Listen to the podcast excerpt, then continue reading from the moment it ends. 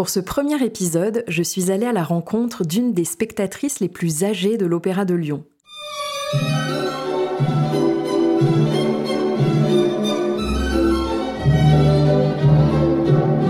Quand les places assises étaient prises, on se mettait à la barrière et il y avait une ambiance. À l'époque, les chanteurs qu'on aimait beaucoup, on les appelait par leur prénom. Par exemple, euh, Michel Danse. Bravo Michel Les gens l'ont On voyait que le chapeau. Et quelquefois, quand il y avait un petit peu de bruit, on éclairait la salle et les flics arrivaient. J'ai passé des, bons moments. On a eu des chanteurs, mais de rêve. C'était la saison des grandes voix.